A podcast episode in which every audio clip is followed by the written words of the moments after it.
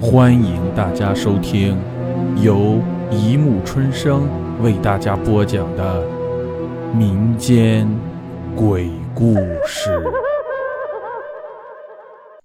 第三百九十一集《红舞鞋》一。于书全下了夜班，正往家里赶，正是十二点半。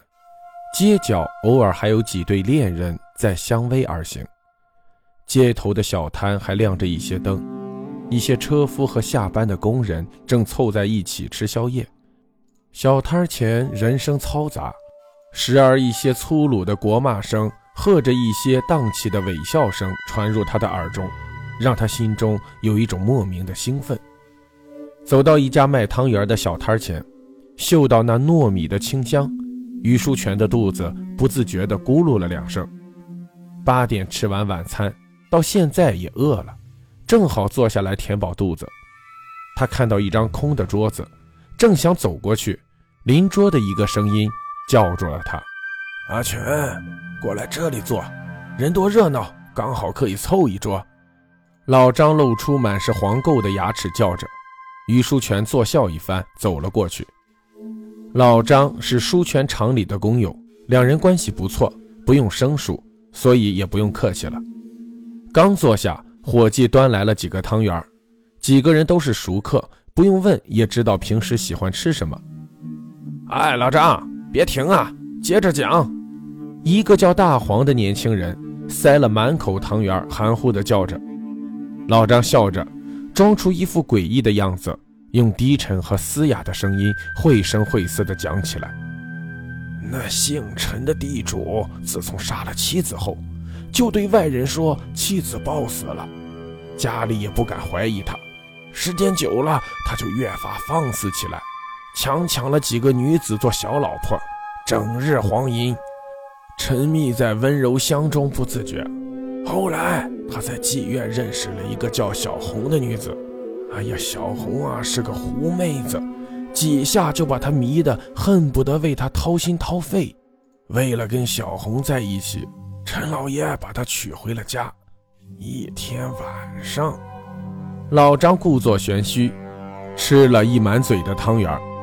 大家正听得津津有味，见他停了，都叫了起来：“啊，老张，别吊咱们胃口了，快说啊！”几个男人拍着老张的肩膀催促着。老张哈哈笑了笑，眯了眯眼，眼里尽是诱惑的神态。他轻轻地咳了声，颤抖着声音，比划着手脚，整个人仿佛已经身临其境。哎，那天晚上啊，半夜十二点多，陈老爷抱着小红睡得正香甜，忽然，房间里刮起一阵阴风，吹得窗子咯咯作响。窗前的蚊帐也被吹得四处飘凉，白白的一片，哎，就像是灵前的木蔗。陈老爷和小红的脸在蚊帐的飘飞中时隐时现的，在月光下怪异的染成一片青灰色。风吹得好急，可是陈老爷和小红却像死一样睡着了。众人听得心里有些发毛，可是仍然不停地催促老张快点。老张顿了顿神儿，抓起桌边的啤酒瓶，咕咚地灌了两口酒，直到脸上发红，才又开始讲了起来。那上了宵的门突然吱呀开了，一团不知道是什么的东西飘了进来，径直向大床移去。陈老爷睡得正香，梦里还和小红说着风流话，突然感觉有什么东西勒住了自己的脖子，越来越紧，勒得他喘不过气。他猛然惊醒，看到床前站了个怪物，吓得眼睛鼓得像金鱼那样。你们猜他见到了谁？呃，是什么？众人齐声问道。老张学着陈老爷瞪眼的模样，不住地打着牙齿。他他他他见到了那个被他杀死的老婆，一脸鲜血，血肉模糊，浑身呐只有那双眼睛是完好的。发出凶残的光芒。陈太太张开了口，露出尖利的牙齿，用长着长指甲的手抓住陈老爷，俯下身子就要咬。陈老爷吓得不敢出声，尿了一床。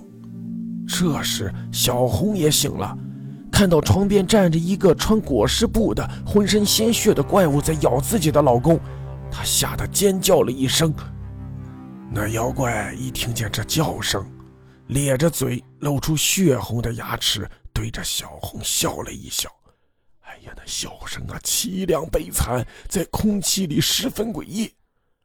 老张现场学着陈太太的样子，伸长了爪子，咧开他厚厚的嘴唇，怪怪的笑了三声。他本人本来就丑，现在学鬼样，更是让人看了心里发毛。哎呀小红啊，一见他那样子就吓得昏了过去，只剩下陈老爷在那里抖个不停，上下牙齿打着架，想藏也无处藏，巴不得自己此刻晕了也好。